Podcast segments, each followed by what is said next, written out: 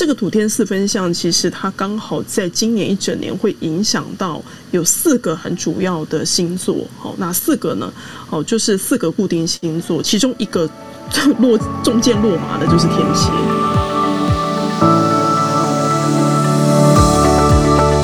大家晚安，大家好，欢迎大家收听啊今天的小安谈心。那今天的时间是二零二一年的九月七号。时间过得好快哈啊！那个我们从二零二二零二一年的元旦，然后我们二月开始吧，二月开始，然后跟啊 Cindy 开始在做今夜一杯，慢慢的有小安老师进来，然后有心仪心理师进来，然后我们就把这个东西好快哦，都已经做到九月了。那也希望说我们在做这些节目，给大家都有一些帮助。那在这里面的话，就是要跟大家聊一个，就是你知道，就呢，在呃，就是晚上的时候会有做一个叫做国际新闻 DJ talk 哈。那最近国际新闻 DJ talk 里面，因为我我每次都会聊大概五则新闻。那在这五则新闻里面呢，最常出现的主角叫谁呢？就是叫拜登，Joe Biden 哦。那拜登呢，最近会发现一件事情哦，拜登最近好像。感觉上心那个应该怎么讲？他好像遇到水逆哦。那大家如果之前有听过小安老师在讲的话，就知道说最近呢有很多就开始要六星逆行喽。那六星逆行的话，当然就是这个会一包括水逆在里面。那我就有一天我就问了小安老师，我说：“哎，小安老师，我问你一个，你知不知道 Joe Biden 的那个就是星盘？”就他就去翻了一下，他说：“哇。”九百人真的是遇到水逆，那他怎么遇到水逆？你看看哦，呃，阿富汗撤军，本来有这件事情，我记得在那个什么，在呃，就是一本就是 Newsweek，Newsweek 上面呢，他。呃，上面前面大家前几页都会有一些插图，那插图里面就很妙。那怎么妙法呢？他把历任的美国总统跟那个阿富汗的那个关系，就是阿富汗驻军，大家知道吗？阿富汗等于说是总共有二十年，那这二十里面经过了几任的总统哦。那每个总统，你看不管是奥巴马也好啦，或者是我们我们最熟悉的川普也好啦，那更不要讲说前面的，包括呃小布希啊这些，整个这样子 run 起来的时候，你就发现一件事情。然后呢，那个拜登他就是那么小小的一撩，为什么？因为你这样看嘛，他才什么时候当当上那个美国总统？然后呢，小小的一撩呢，可是他背的那个责任特别的重大哦。那特别重大里面，就大家现在就要骂他说：“对呀，对呀，对呀，我反正我们都已经知道美国要撤军，所以这个是这个是一个原则。可是为什么你撤军可以撤的那么的难看呢？感觉好像夹着尾巴逃跑。你这个有。”有违我们泱泱大美国的一个风风范哦。那那时候我就问小安老师说：“我说，哎哎，他他是不是遇到水逆啊？他怎么会走这样？好啊，这是一个。那才刚讲完话没讲，那个话没落地，大家知道是前一阵子纽约纽约市跟纽约州哦发生了这一个等于说飓风带来的一个史上的一个大洪水哦。那带来大洪水，那真的是超级水逆啊。所以呢，在这是整个一个状况里面呢，我们就想说。那可不可以请那个小安老师来帮拜登把把脉，看他到底他的一个状况是怎么样？吼，那所以呢，我们今天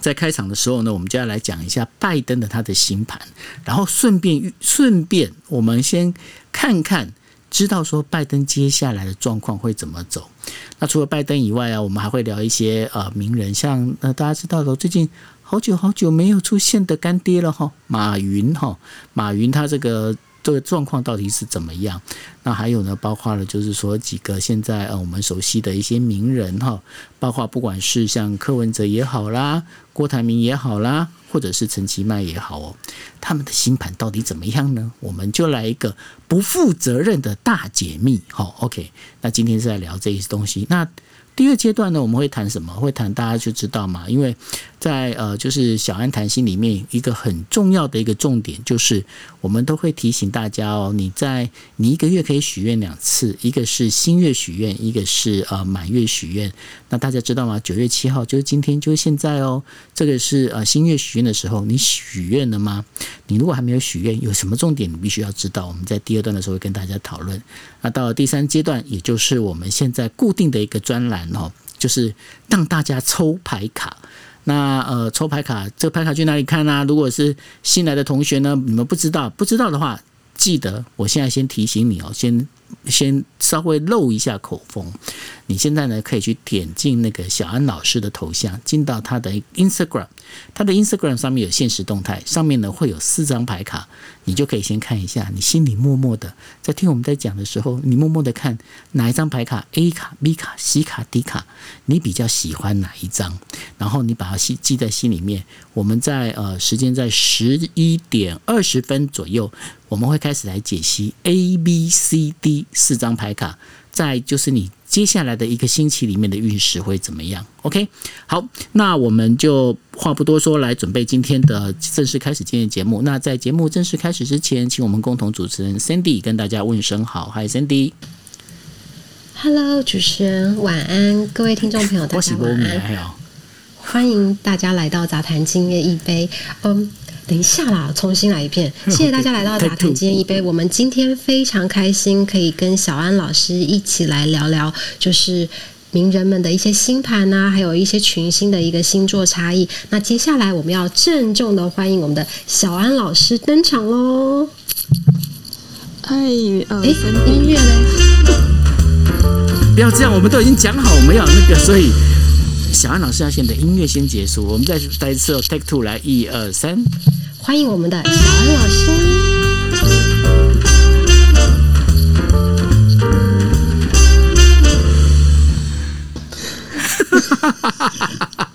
好，这样也比较开心。我已经在那边笑很久，我想说我应该可以忍住，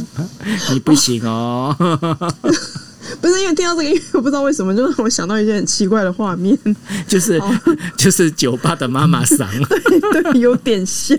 就觉得好像来一个什么的，在一个什么花名的那个小姐登场的感觉，只是她没有那个钢管在旁边。钢管是给那个 Cindy 跳的哦。哦，OK OK，好，对，你只要登场就好。OK，好，那个 Joel、Cindy 还有下面的各位听众朋友，大家晚安，晚上好，我是小安。嗨，小安，那我想说，我们就直接就来聊了哈，因为刚刚都已经放了这个爵士音乐出来了。对，那拜登就我刚才提到嘛，那个拜登，我们现在看一下拜登哦，拜登好像感觉他最近做什么事情都很不顺呢，为什么？对。超级不其实，其实去去年哈，我们二零二零年，其实那时候就是有很多的占星师啊，你也知道，大家都很喜欢去做一些预测嘛。啊，到底是川普啦，还是还是拜登会选上嘛？那其实我那时候是压川普啦，因为我会觉得说，如果选川普的话，美国的这个今年的走势会还不错。因为以整个群星来看的话，会对于川普的本命盘来讲会有很大的加分。可是呢，就偏偏美国人在去年选了一个。哦，一个就是呃，拜登总统啊，就是呃，我一看到他的星盘就觉得哇，这个美国人真的是心脏很大颗了。哦，怎么怎么个大颗法呢？哦，这跟我们今天要谈的这个主题有关哈，叫做群星入十二星座的差异哦。什么叫群星？哈，这个不是群星会的群星。所谓群星的意思就是很多的行星的意思哈。就是呃，如果说其实你已经开始有看到你的本命星盘啦，好，你在呃网络上啦，哈，或是 A P P 哈，你只要输入你的出生年月日、出生时间、出生地，好，你就会知道说，哦，你可能太阳在哪里啦，好，像现在，比如说现在的朋友出生的大概太阳都在处女嘛，好，所以最近会看到很多 Clubhouse 的朋友都在为处女座的朋友庆生，好，那但是呢，也会有一些人很特别的是。他不会是只有太阳在处女哈，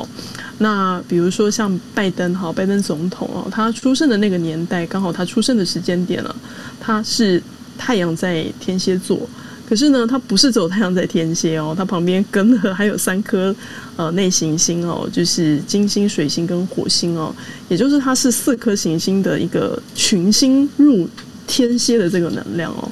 那所以在一般的占星学来讲，我们有一个专门的说法。这个叫做星丛，好，丛就是那个丛林的丛啊，大家应该知道嘛，就一个一个树在一起，我们讲说多了就变成森林，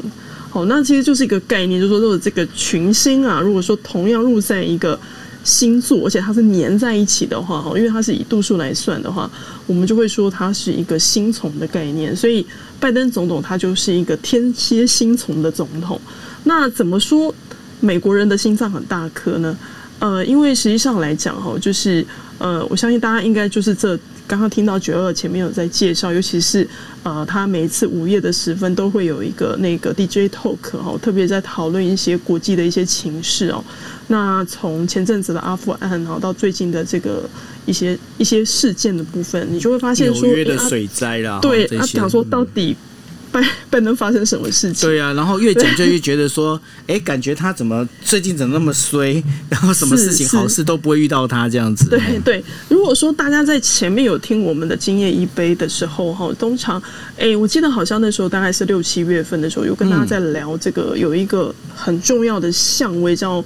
土天四分相哦，因为看来哈，呃，实际上来讲，他最近不单单是只有土星跟天王星影响到他哦。就连这个木星啊，木星其实坦白说，在占星学来说，我们常会说它是一个很好的行星。人家会说，哦，这个带来的是一个贵人啊、福报啦，好，甚至说你会有很多的扩展。可是偏偏现在的木星呢，刚好就一整排哦，就压到它的那个天蝎的能量，所以会让它在做一些事情上面，我们常说的木星带来的负向，就叫做过度的乐观，或或是我们常说会容易自我膨胀。那就因此会下错一些决定，所以这个不仅仅是土星跟天王影响到他那些天蝎啊，那木星的部分也会让他在做一些决策的时候呢，似乎好像做错了一个决定，反而后面的事情看样子是有点就是无法去收拾的。那当然，因为像我们前几天哈，那时候我们在群组主要有特别在问我说啊，拜登接下来的状况会如何哦？嗯，我必须得说哈，其实这个状况还不是最糟糕的，因为因为以前哪，还有更糟的哦。后面的状况来讲哈，就是呃，会觉得他现在好像是水逆，对不对？可是实际上他其实他的水星还没有受到影响，他最近是。火星的影响授课非常的严重，所以这看起来似乎是对于他的所做的一些行为的部分啊，我们就会发现说，好像似乎是做错了一些决策，做错决策会跟火星的部分是有关的。可是如果说你今天要看接下来他去做的一些政策啊，包含他的想法的这个部分啊，这个甚至呃，我有看到在二零二二年下半年哦。呃，随着土星会进入到它跟国际事务有相关的宫位哦，我甚至会觉得他会去处理国际事务的这个部分，似乎又可能会遇到一些很大的问题。因为像现在这个阿富汗这件事情，其实大家还是会觉得美国算是呃这个整个国家的一个主导主导地位嘛。那很多人也其实也会透过阿富汗这件事情，就会开始会产生一些联想。那最近其实国际之间的情势也都相对来讲是很紧张的。那以拜登在接下来的任期哦，那实际上来讲，对于他跟国际之间的关系，特别是国与国之间的关系。我觉得可能在之后还会去面对到一些难题哦，会遇到难题，比方说比较有没有知道可能会在哪个方向，或者是怎么样的事情？嗯，比如说他有可能是在呃所有的一些嗯跟国家之间，尤其是像贸易方面的东西，这个我会觉得会有点担心哦，因为呃水星的议题其实会跟商业商业的部分有关哈，所以那你也知道，其实最近的。呃，这几年的这个中美贸易战本来就打的是如火如荼的哈，那我会觉得这个土星进入到这个对于国际形势不利的部分，我觉得它不见得会去松绑好这个国国际之间的这个贸易的部分，它甚至可能会更严酷。嗯，那这个更严酷的部分，其实坦白说，我我觉得并不见得会对美美方是好事的，它很有可能是会影响到全球的一些经济体。这个是我我觉得会是比较担心的地方。这个我可以补充一下，那个呃小安老师的，因为呃美国呢在前阵子就是会希望 OPEC Plus 哦，就是说 OPEC 大家应该知道就是原油生产国，那 OPEC Plus 呢是现在包括沙特阿拉伯等原油生产国，再加上俄罗斯。那本来呢，他们现在就预计是缓量的减缓量的增产它的一个原油哦，但是呢，因为拜登就在讲说安利比塞啦，因为我们现在整个已经要开始要等于说美国这边在呃要跟疫情共呃跟那个病毒共存哦，所以呢我们要发展，我们赶快要发展我们的那个经济啊，所以呢我我们希望说这个原油价格可以往下压，所以你们可不可以不要那个太慢？你可以加快速度啊，你可以加快哈。但在上个星期呢，欧佩克做出一个决议啊，就是欧佩克 Plus，就是包括俄罗斯，他们在内部做一个决议，他就说啊，没关系，我们不要管美国，我们还是按照我们自己的进度，好，所以现在变成一个状况是怎么样？变成了拜登讲话，欧佩克 Plus 好像不太听他的吼，那这个也算是一种就是在国际贸易上的一个问题吗？小安老师？呃，对，因为实际上来讲，贸易跟贸易之间一定是他要去做过协商嘛。那如果说以他明年的这个相位来讲哦，其实，在协商上面似乎就会遇到他现在今年协商还算可以，因为呃，今年的话，海王跟冥王还有在支持到他的水星，可是到明年之后呢，这个看起来似乎在谈判的部分上面，第一个可能筹码似乎没有所想象中来的这么理想之外哦，再来我觉得他的那个保守，他对于一些想法的部分会更加保守。这个土星会让他在所有的思维当中哦，有可能会走倒退的路线。那加上上次跟大家有聊过哈，这个天王星进金牛本来就跟能源哦，所有的经济体是有相关的哈。那他当那一旦是呃产生了一个这样子的行客啊。我会觉得说，拜登可能会为了呃美国他的一些利益的部分，他有可能会还是会去做一些比较严重的，嗯，对国际之间一些比较不利的一些政策。那这件事情实际上来讲，短时间看起来似乎是好的，但是就整体的国际面来说，我会觉得它比较会是不是站在全球的立场来看。那以他的这个个性哈，因为我刚刚还是回到就是。他本身是一个天蝎星从能量非常强的人哦。那以我们三王星的角度来看，他就是一个不折不扣的冥王星人。那你知道吗？像这种不折不扣的冥王星人呢，他最重要的一件事情就是他的目的就是在于要把所有的东西、所有的权利是握在手上的。所以，如果说今天呢，你今天看到国与国之间呢，你会觉得拜登他即便在明年可能遇到有一些事情对他是不利的，好，甚至可能国家国际之间可能开始会有一些呃，我们讲说的惩罚的一些行动，但是拜登不会因为这样子而松绑啊，因为加上呃明年的这个部分，他势必还会做出一些让你觉得很难去。想象得到的一些行为、行为举止哦，这个也是会让我觉得比较担心的地方。OK，所以这样听起来的话，拜登他本身的那个呃，接下来的一个状况好像不是太乐观，因为呃，二零二二年的话刚好是美国的其中选举哦。那在二零二二年的其中选举里面，你觉得这当中拜登他会有一些在他的星盘里面会有一些？令人意外的一些状况发生。其实实际上来讲哦，拜登他现在在走的就是一个。呃，怎么说呢？他是容易可以在权力当中是可以获得权力，也是可以获得名声的位置。可是我们常会说，哈，这个叫成也名声，败也名声啊。嗯，如果说他今天，因为他这个运才刚走啊，才刚进，也就是说，他其实很容易是能够得到美国人的支持，然后会达到这样的权利，然后他就会去做出这样的行为。可是这个状况其实会有点危险的部分是说，因为他本他本来就是一个冥王星人，然后现在他的这个行运，也就是他很容易去握权去掌权。可是如果万一让他所有的一个角度的部分，只是贪图他自己个人的一些私欲，或是说他只是站在美国人的立场，那我会觉得在这个情况之下，其实会对于全球的部分都会有一些失衡。而且他呃保守的部分，尤其我会觉得啦，他那个锁国的部分其实会越越来越明显。现在还不是哦，现在还没有进入到锁国的部分哦。我比较担心的是在明年的未来两年，也就是二零二二到二零二四，也就是他最后两年的任期。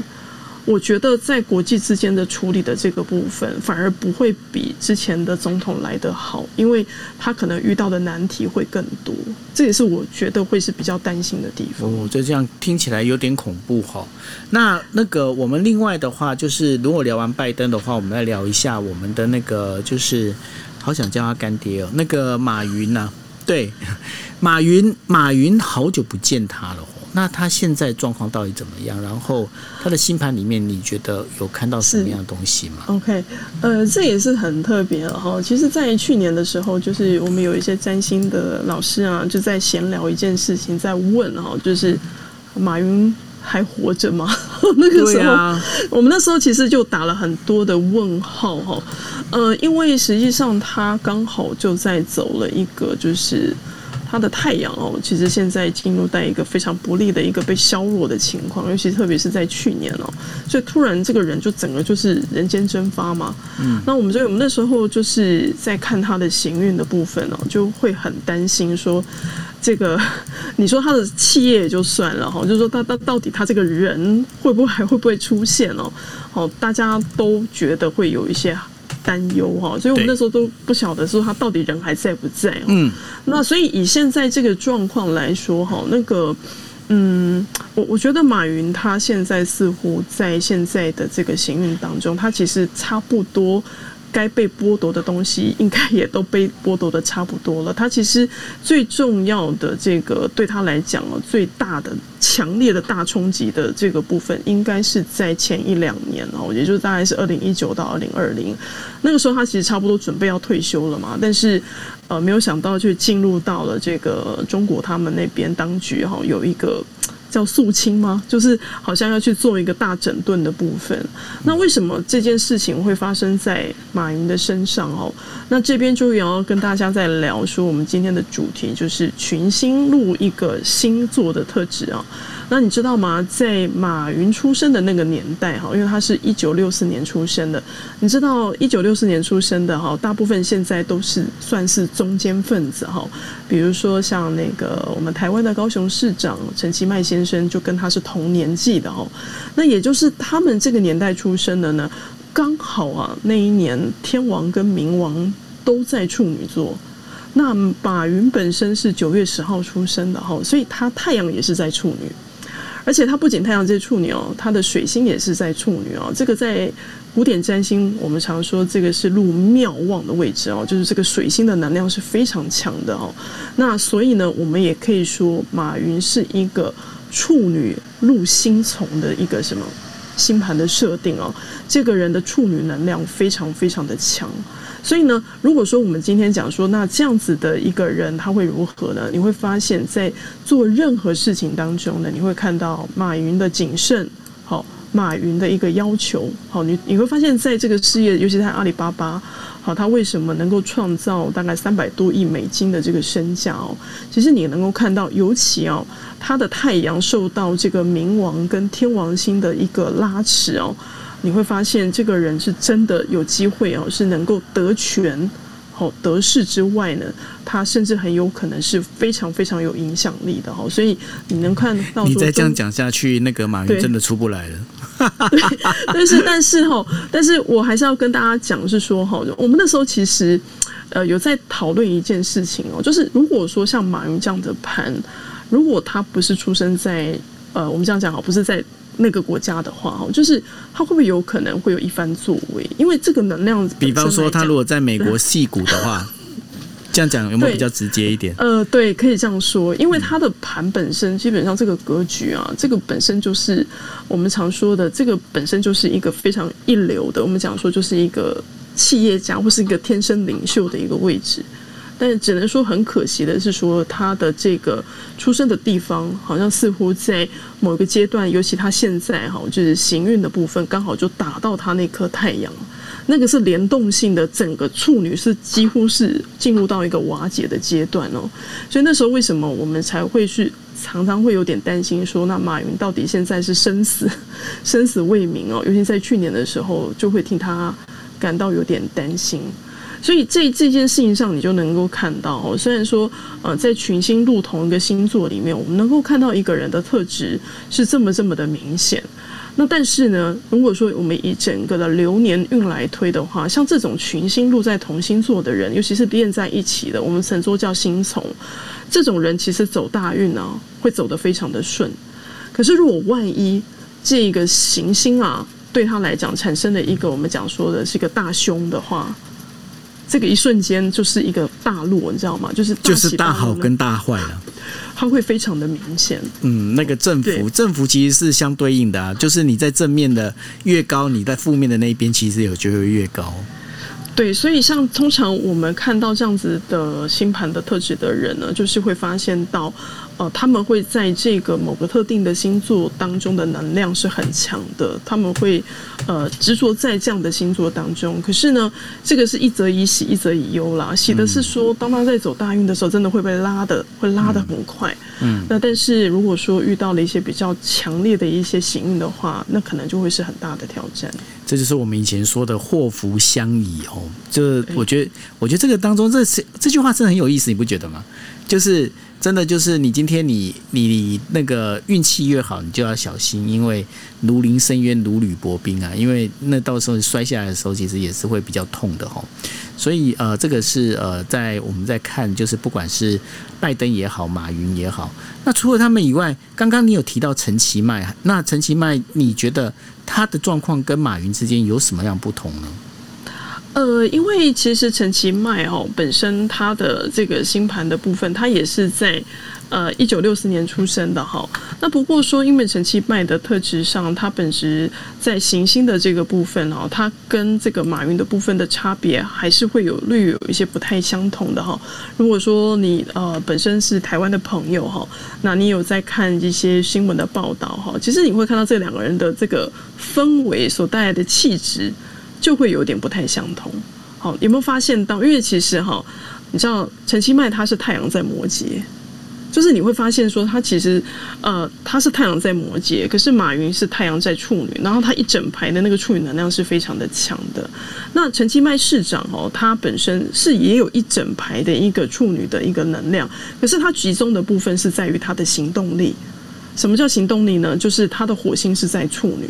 那他的旁边因为刚好跟着有两颗的行星的一个连接，就是天王跟冥王。那大家如果知道的话，其实陈金麦之前是医生，所以你会发现哦，像这样的力道本身，你会发现到一件事情，尤其在前阵子，大家如果还有印象，台湾那时候第一次开始普遍试打疫苗 A Z 啊。我那时候印象很深刻，因为那时候是北北中南同时一起施打嘛。对于很多市长来讲，都是如临大敌。然后陈吉曼市长当天就是在那个就是区公所，就是那个卫生所那边，好，他一个一个去紧盯每一个人，哈，就是他甚至当下就是呃有一些官员做的不好，当下就痛斥他们。你就能够看到是说他在做一些事情上，在决策上面，这个处女的能量就跑出来了。哈，你看他虽然是太阳在摩羯，水星在射。手，可是火星，我们刚刚有说过的，说火星代表的是在我在做任何的行动当中。我是带着什么样的一种本质？那因为陈其迈市长的火星旁边跟了冥王跟天王，所以对他来讲，这个火星的力道啊，这个要求完美哦，甚至会觉得有一点是呃，他甚至会不留情面，就是说你凡事一件事情就是要做的非常的干净利落，哦所以你就发现说，在这件事情上面能够看到。陈吉迈市长哦，他在这个行动力哈，在做决策是当中呢，是比较带着是处女的能量，那跟他的太阳跟水星的部分的力道的氛围就有点不太相同。那如果这样子的话，那就是既然都已经高雄市的市长都聊了，那台北市的市长他本身也有入星虫吗？有，而且，呃，他也有哦，而且他对，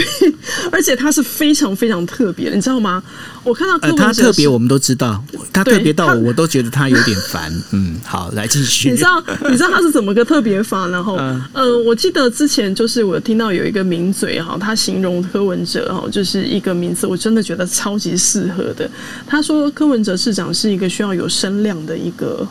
一个人。哦，就是你知道为什么呢？因为大家应该知道哦，他太阳在狮子啊。可是我跟你讲哦，他不是只有太阳在狮子，他的太阳、水星、天王星一整排是粘在一起的。你知道，所以所以他是他是狮子入入星虫啊。对，没有，我跟你说哈，柯文哲是两个星虫，他是他两个星虫，没错，他是狮子加处女的星虫，所以你有没有发现他这个他这个吗？他这个狮子你不觉得很龟毛吗？就是你会发现在有些事情上面，他讲话会非常尖酸刻薄。你有没有发现到这件事情？他尖酸刻薄，大家都发都有发现。对，没有发现的应该会很很那个很钝感。对，所以你会发现到一件事，一般来讲，狮子能量强的人应该讲话比较不会尖酸刻薄。Like me, like me。对，像九二，你就会发现他讲话的部分，其实他会很多时候他是直接，而且他不会去用这个部分去钻去钻人家，或是说去挑人家的毛病。可是因为柯文哲市长很特别的原因是他有两个，他一个是狮子星从，然后呢他又有一个处女星从，也就是他是狮子加处女的那种什么 double 的一个结合。所以你会看到这个狮子本身是有一个什么呢？有一个处女的尾巴，就是就是一种龟毛的龟毛的狮子就对了。对，你会发现它的这个狮子的霸气当中呢，比如说他要求人家的要求自己要有声量，可是呢他又特别喜欢去钻人家的语病，去挑人家的毛病。嗯，在这件事情上你就能够看到，对这个部分就非常的明显。嗯哼。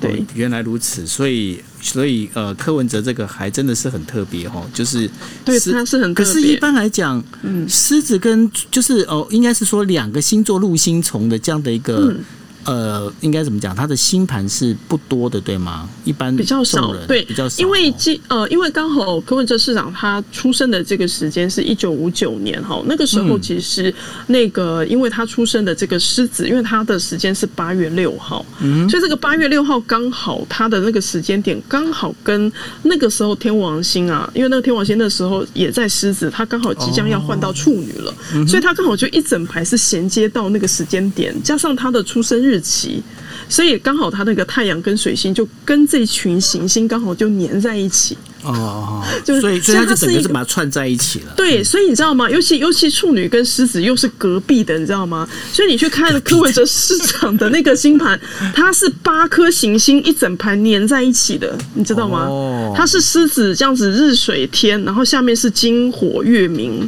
它基本上是一整排这样粘在一起的。哇，那它这个是还蛮特别的。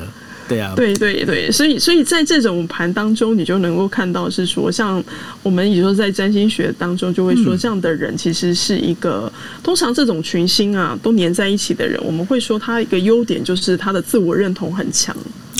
自我认同强的意思就是自信心其实是很够的啊，但是就自以为是啊。简单讲就是这样啊。我们常会说他比较不会去看到别人，他看的就是看他自己而已嘛。哦，对对对，像这样特质的人，基本上来讲，你不用担心他可能没有自信心。他自信心爆棚的。对，但是对相对来讲，他就比较不会是看到别人。的样子，他都是少了一个少了一个包容跟宽容的感觉啦。就是对别人的话，对，OK，我们我们必须讲哦。我们今天在这节目里面，我们单纯是从星盘来看哦，没有任何的其他意思哦。我赶快把那个免责声明先讲一下，然后然后我们接下来啊，我们来聊一下，因为都在讲政治人物，我怕底下那个听众有觉得有点烦，我们来聊一下林志玲好了。林志玲她也有吗？有有林志玲，她也有哦，她也有呃，对她也有，她很特别哈，就是大家应该都一直都觉得是会聚焦在她的外在啦，还有她的那种美丽的啊，那种 model 的那种气质。对，呃，可实际上她有一个很特别的一个星虫，她是她是射手座，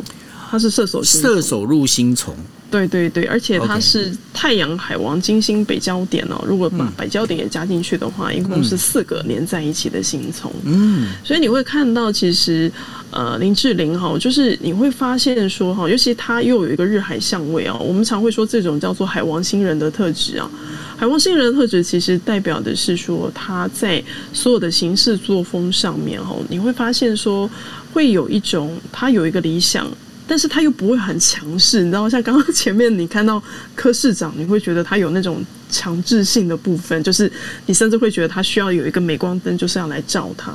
但你会发现说，像这样子相位的人，他其实是有理想跟冲击，但是他会以他的方式来去表达。像我最近看到蛮感动的一件事，就是林志玲，她前阵子不是那个呃，好像是那时候疫情的关系哈，她都会去捐一些物资的部分，好，无论是到台湾或是在中国大陆，她都有捐。那再还有大家还有印象吗？就是奥运。好，最近因为台湾的选手前阵子的那个表现非常的好啊，然后那个林志玲她因为她人在日本嘛，所以那个时候她其实也有送了一些小礼物，好给一些就是在台就是在到日本去奋斗的一些台湾的奥运选手，你会看到她其实，在有些地方上面哦，就是她会去表达她对于你的一种支持，而且那种支持的部分是一种。带着一种什么呢？就是你会看到一种善良的部分，因为像这种射手心从的人，我们都看他心中会有一种柔软，就是真正的很善良，而不是我们一般大家都会觉得好很乐观。其实射手在这一块来讲，你会看到的是一种慈悲，好是善良的部分。那我再讲一个跟林志玲也是很像的，但是这个形象上面就会有点不太相同了。这个呃，前阵子如果有机会，大家在 Clubhouse 看看他有是不是有时候会有机会上来哈。他如果他一上来，应该那个聊天室应该都是很爆满的吼。嗯，就是说五月天吗？对，就是阿信，阿信哈。嗯，对，阿信他也是射手陆星从哦，他跟林志玲是一样。对对，它也是呃日太阳水星海王一整排是是录在射手座的星从，是，所以你会发现阿信他本身他的唱歌其实不是为了，你会发现他的歌词里面包含他的歌曲的曲风，其实里面都是有一种理念的。我之前我以前的时候还不太了解五月天的时候，我想说奇怪，为什么有那么多的年轻朋友要到那个便利商店，就是一定要去抢那个五月天的门票哦？我甚至有遇到一些年轻朋友跟我说，他可以不用吃饭哦，他可以就是饿饿饿一阵子，他一定要去买到那个五月天的那个摇滚区的门票。就是你能够看到是说，就是在阿信的身上哈，就是似乎好像对于一些年轻的朋友当中，他会觉得阿信不单单是一种偶像。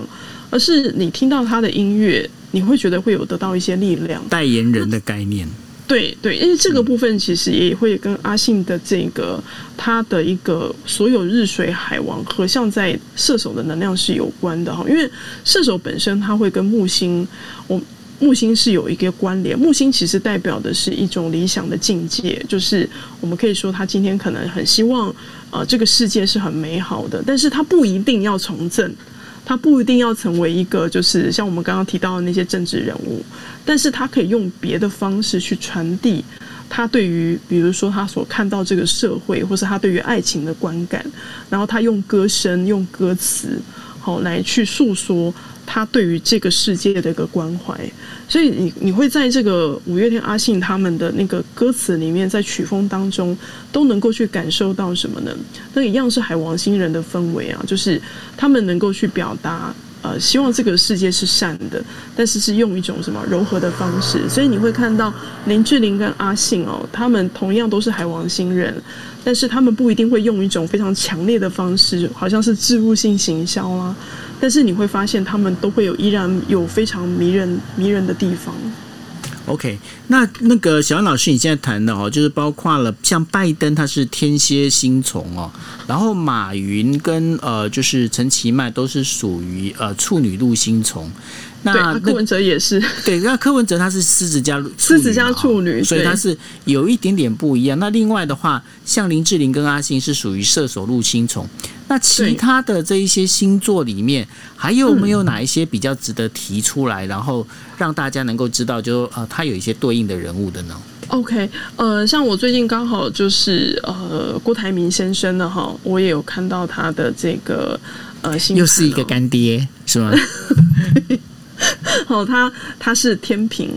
哦，他是群星路天平的星虫，天平路星虫，对，跟 Cindy 一样是天平座的，对对，然后他是太阳、金星、海王、水星四颗行星哦连在一起的一个星虫的代表，所以哈，你然后你看我我讲我讲郭台铭，可能大家比较不熟悉，但是我这边下面有一些明星的代表，也都是天平的群星哦，好，然后都都是都是美女。好，首先是韩国的全智贤，全智贤，好，然后再来是大陆前阵子也是默默的被封杀的那个范冰冰，好，就是他们也都是那个群星入天平的那个能量，然后再一个更早，其实我也是我这个年代比较喜欢的哦，那年纪有点大，但是她真的很漂亮哦，就是那个嫁给那个麦克道格拉斯的那个凯撒琳琳塔琼斯，好，她她之前演芝芝加哥的那个哈，就是她也是群星入在。天平的能量，哇！所以你知道为什么很多人都会说天平出俊男美女？可是郭台铭还好啊。嗨，郭台铭真的还好，你不用害了，你等一下，我在讲说郭台铭真的还好，好吗？对，所以所以很多人一直都会以为是说都是出俊男美女。我我要跟大家讲一件事情哦，她的美其实不是美在外表，她美的是气质。是气质，好吧？对对对，这个怎么 好像九月听了以后，怎么有点淡淡的一种无奈？像因为天平的能量，它本身因为它是有金星所守护的，嗯，所以其实它本身你会发现到，即便像郭台铭先生，你会发现是不是他跟呃其他的一些领袖人物，甚至他之前不是要出来选总统，有没有？嗯，你会发现他那个氛围跟其他的那个总统候选人比较起来，就会有点不太一样，嗯。就是在那个身上会感觉像是比较柔柔的，好，那当然这个也会跟他的那个，因为他自己也是海王星人啊，所以我我终于明白就是说为为什么郭台铭先生愿意这次花二十亿啊去买疫苗，然后他跟我说他他跟我们说他超开心的，他说从来没有 因为花这笔钱花了这么开心过，对。嗯，好，但是呢，这个钱的部分的话，呃，可能会有一些人有不同的想法。那我知道，我知道，对，那没关系，那个我们就后话哈。那然后呢，在这个部分里面呢，就比较有趣的就是说，好，那有一些星座入星虫啊这些，但是呢，会不会有，就是并不是每一个人都有他的星座入星虫这样的一个状况，对吗？对的，因为在星虫的算法的话，它会以相位当中的容许度去做推算。哦，那加上一般星虫来说呢，我们会说像虚点的话，我们是不含在里面的哈。哦，所以你如果说你要算星虫，既然是星虫，那当然就是以行星来去做一个标的。然后呢，我们会有一个固定的一个就是。呃，推算的方法才知道是说，你你虽然说，哎，你有可能很多行星都落在摩羯啦，好，或是在巨蟹，但并不代表你是星虫的一个概念。了解，那呃，这个是呢，我们在这前第一阶段里面，我们跟大家聊的哦，拜登、马云啊，还有包括刚刚提到郭台铭啊、林志玲、阿信他们呢，这个就是群星入星从这个大概的一个状况。然后我们接下来呢，就是也是我们每个月会有两次的固定的一个专栏哦。那在专栏里面呢，就是要问大家，你新月许愿了吗？那我先问一下 Cindy，Cindy，你许愿了吗？新月许愿要啊，可是之前许的都还没有实现，所以我就重复许喽。哦，那这个要不要请小安老师来跟我们解释一下新月许愿？因为今天好像是新月嘛，对吗？嗯，对，今天是新月处女，所以上个礼拜我们那时候提醒大家嘛，哈，今天要记得这个许愿。如果还没有许愿的，没关系，呃，只要在三天之内啊，七十二小时之内都还可以来得许啊，来得及去许这个愿望。那像刚才 Cindy 说的哈，因为可能之前有遇到说，哎，上个月哈，就是我们上个月是狮子新月嘛，哈，对，上个月可能有些愿望没有达成，那是否可以就是说重复？当然是可以啊。这个部分是 OK 的哈，所以如果说你希望说，哎，这个月份呢，好像上个月有一些愿望，比如说你许了大概有四五个，那可能有三个还没有达成的话，你当然也可以在这个月份哦，继续继续对继续把它许下来，这也是 OK 的。OK，对。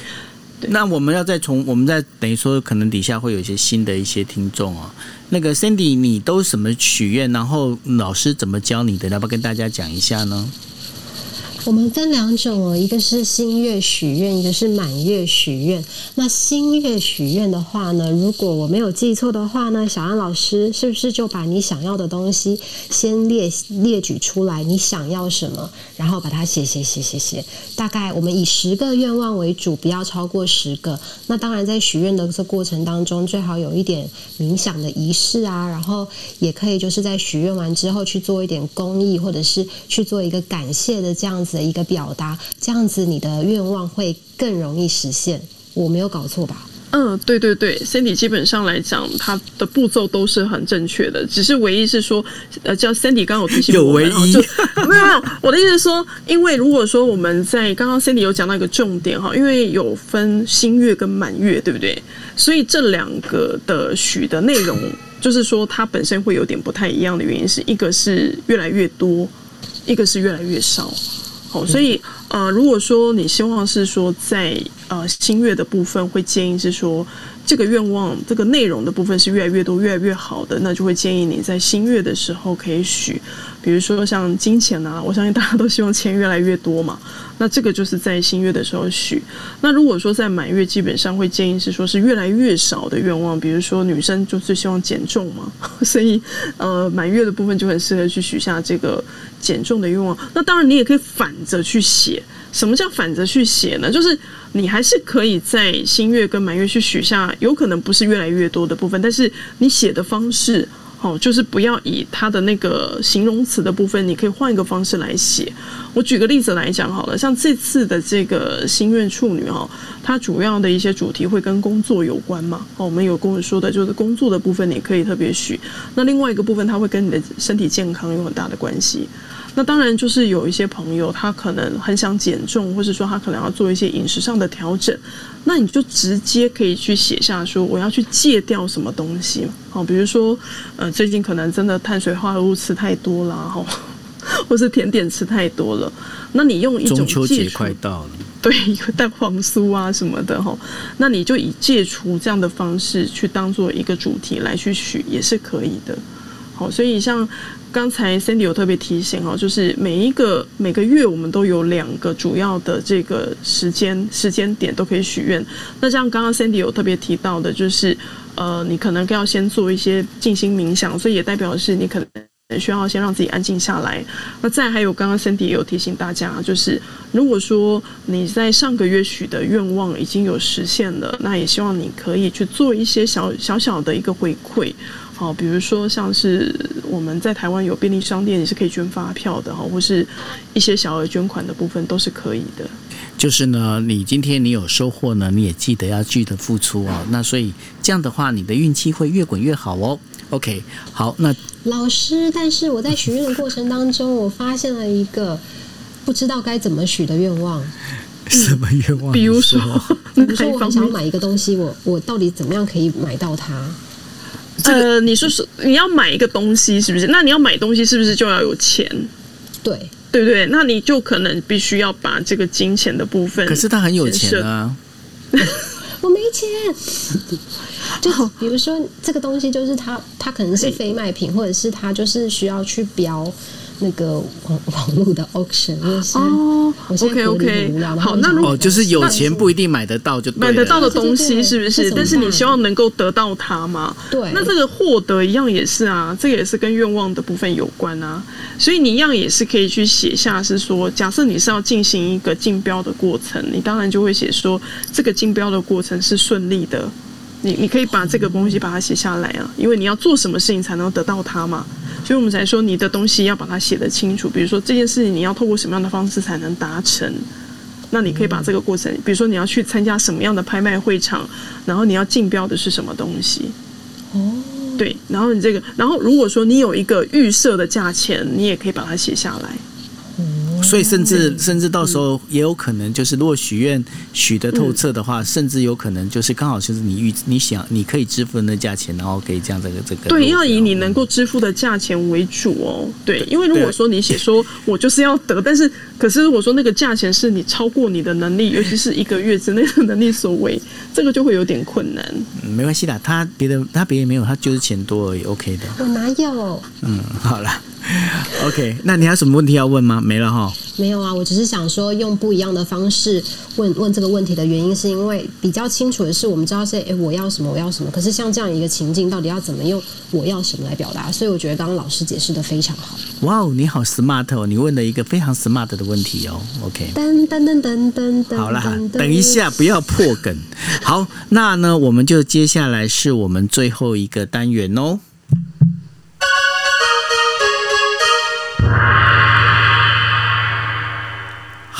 那这就是我们最后的单元，就是呢，我们在抽牌卡的时间哦。那大家呢，呃，在刚刚节目开始的时候，已经跟大家讲过了，你们可以点击呃，就是小安老师的头像。那点击他头像之后，你可以看到他的那个 Instagram。那你点到他 Instagram 里头的话，请你现在立刻去看看他的那个呃 Instagram 里面的他的那个现实动态，它上面会有四张牌卡。那麻烦呢，各位呢，你们可以去选四张。A B C D E，哎，没有一一是我自己加的 A B C D 四张牌卡里面哈，那你们先看一下，然后自己想一下，看要用哪一，你将想要哪一张牌卡。那另外的话，如果现您现在是在收听啊 Podcast 的话，麻烦你们呢，就是因为呃，我们到时候这节目我们会做成 Podcast，你如果做 Podcast 你看不到牌卡的话，那没关系，你可以呢上网去呃 YouTube 上面打今夜一杯，你就可以看到啊，我会把这个今夜一杯里面。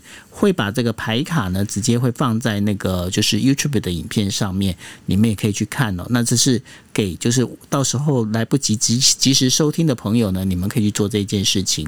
好，在我解说完这，我相信呢，现在今天呃底下的朋友们，你们都已经选好了哈。那我们就请老师来告诉我们 A、B、C、D 呃四张牌卡里面各自代表什么。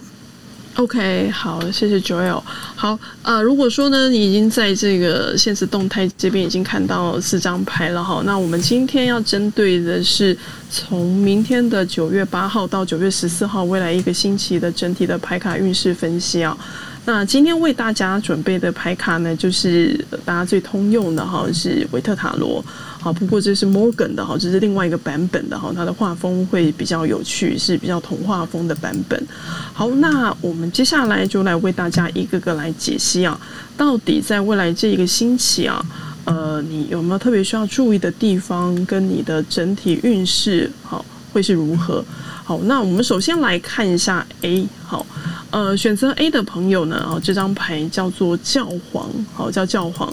那教皇的话，顾名思义，就代表的是说，哈，呃，本星期哈，就是这个未来这个星期啊，可能要用一个比较谨慎的方式啊，去处理一些比较较为繁复啊、比较繁琐的一些事情，就是不要去疏忽一些细节。那在这个过程当中呢，如果说你有一些任何的疑问或是卡住的话呢，可以去请教一些比较年长的啊，或是说你的一些资深的前辈，好，比如说是同事啦，好，或是主管的建议，那从中也可以获取一些经验。那当然，这张牌啊，既然是教皇，本身也会有一个叫做教导。好，或是什么呢？可能会有人会来找你询问问题，所以这个其实是双向的哈，就是你可能会需要找别人提供给你建议，但是你也可能会成为一个教皇的角色，好，别人反而会有求于你哦，所以你可能也会是成为别人的贵人，所以这个人际之间的互动啊，会是在呃抽到 A 这张牌的朋友哈，在接下来哈。会在这个星期当中会遇到的主题。好，那接下来的话呢，我们来看到第二章。好，第二章这张牌叫做权杖三。好，权杖三。好，那权杖三顾名思义啊，它这个是代表的是一个火的能量哈，因为火的聚焦能量哦。嗯。那就代表的是什么呢？等一下。月权。等一下。Cindy，你该不会跟我选 B 吧？你很烦呢，你怎么每一招都学我啊？哦，好，因为你在吼的时候想说 不会吧？好，我就觉得我要先吼啊，免得九二都说。所以你们两个又开始选又一样的，是吧？对我今天我是 我这时候我是选 B，好，你继续讲。OK，好，那如果说是权杖三的话，哈，呃，这个代表的是可能在上个礼拜，哈，你有一些曾经犹豫不决的问题，好，可能会在这个星期哦。会找到一个解决的方法，甚至你可能会去做出一个重大的决定。有，我已经做决定了，就在今天中午的时候。对，Cindy 知道。对，OK，真的吗？真的，你问他，你问他，你问他。人家以为我们俩有私下勾当。对，我知道。对，Cindy 知道啊，而且这个我跟 Cindy 讲啊。是，对，我知道。我是真的吗？哎，真的很准，对不对，Cindy？超准，好，OK，继续。对，因为因为权杖三本身哈，因为大家还没有看到那个牌，我先大家来解释一下这个画面哦。这个画面其实是一个人哦，他拿了一个棍子哈，然后干嘛你知道吗？他背对着我们，我们看到是背面的。然后你知道他前面呢就是一片大海，然后有很多的帆船，那些帆船就代表是说我就是已经下定决心，我就是要去走出我的一条新的出路。所以我们才说他会有一种就是什么呢？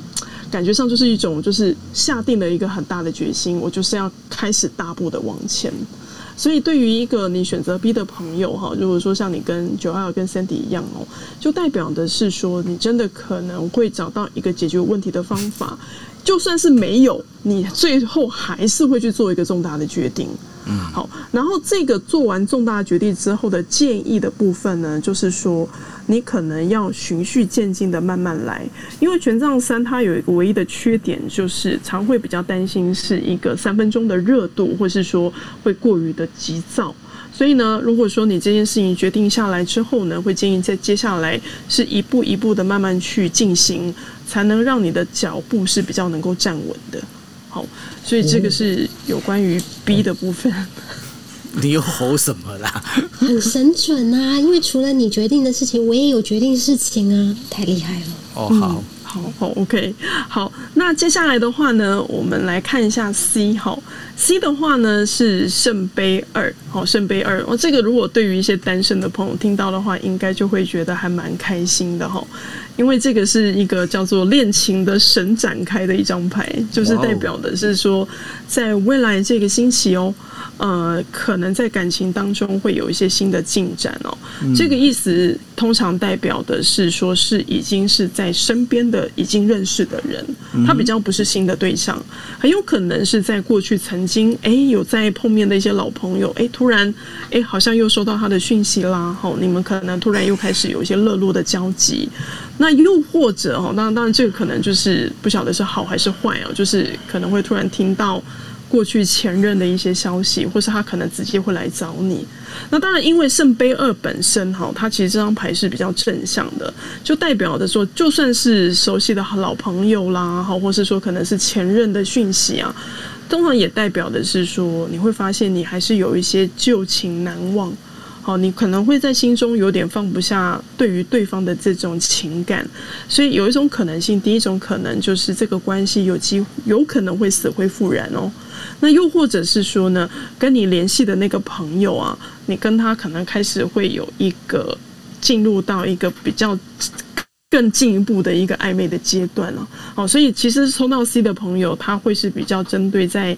恋情方面的哈，就是在感情上的部分呢，会有一个很大的进展。那如果说你本身是已经有对象的哈，那这个圣杯二它其实代表的是说，会比较建议啊，如果你希望你跟对方的感情能够持续的加温或是维系的话呢，这个代表的是叫做。就地重游，什么叫就地重游？就是如果说你都觉得已经日趋平淡了，那是否可以去思考一下，你们曾经一开始第一次约会是在哪里哦？然后呢，去想到过往当时跟对方在一起的那种第一次牵手啦，好，或是第一次约会吃饭的那个场景，那或许会对你们来讲是能够去重新找回好昔日的那种感情的温馨。好，所以这个是有关于 C 的这张牌。那再来的话，我们来看一下这个最后一个哈，就是第一哈。那第一这张牌叫做宝剑八。好，这个牌我必须说一下，因为我不知道今天有没有朋友 线上有朋友抽到这张牌。这张牌其实就是在四张牌当中稍微比较辛苦的哈，因为这张牌哦，跟大家来描述一下这个画面哦。这个画面是一个人哦，他是站在我们看到他站在我们的前方，但是他是一个好像非常受到一些呃困境的，因为他的双手跟他的眼睛是被被什么被绑起来的，他也看不见。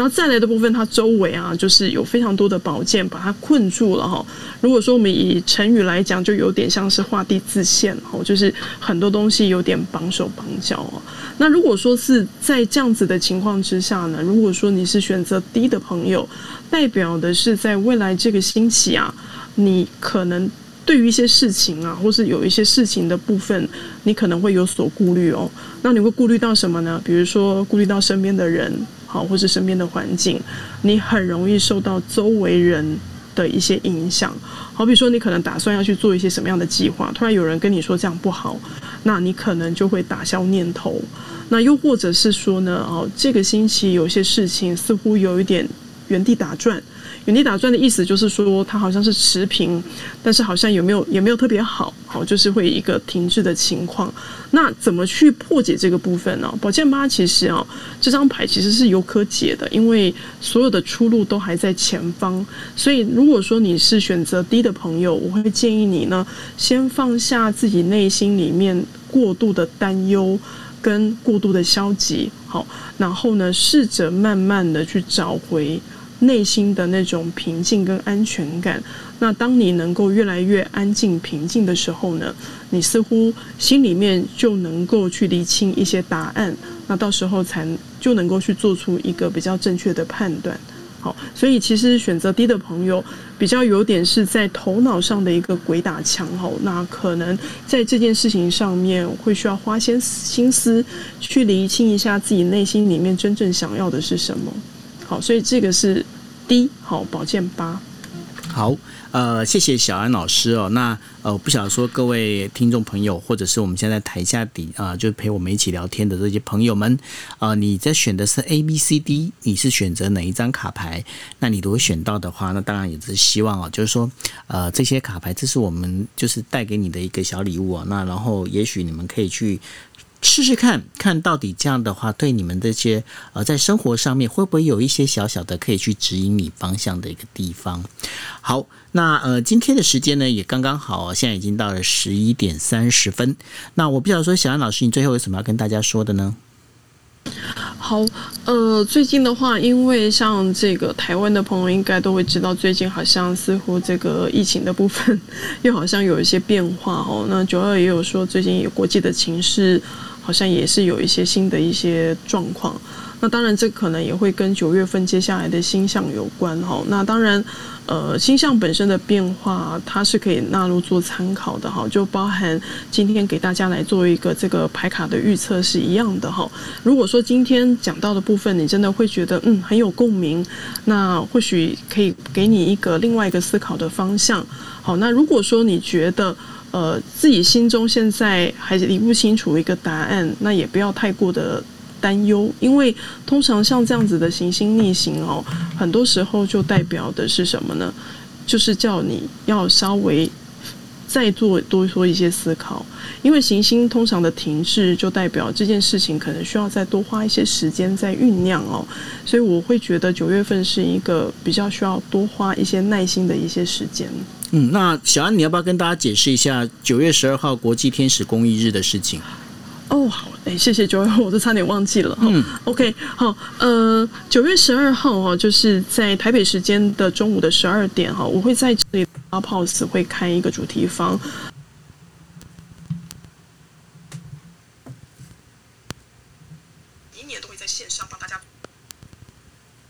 叫天使解读，那天使解读就是顾名思义，就是会为大家来抽牌卡，而且是每个朋友都会单独抽哦。那这个部分其实在过去已经是每一年都有在进行啊，然后我一直都会觉得。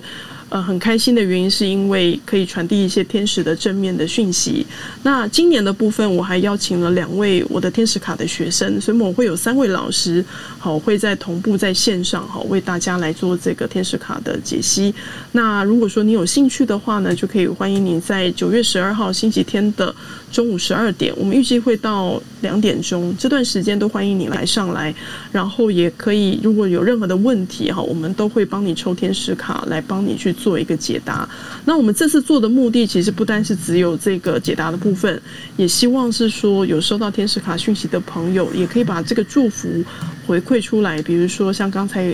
Sandy 有提到的这种回馈社会，比如说可以捐发票啦，好，希望拿那个祝福能够继续的分散到不同的角落。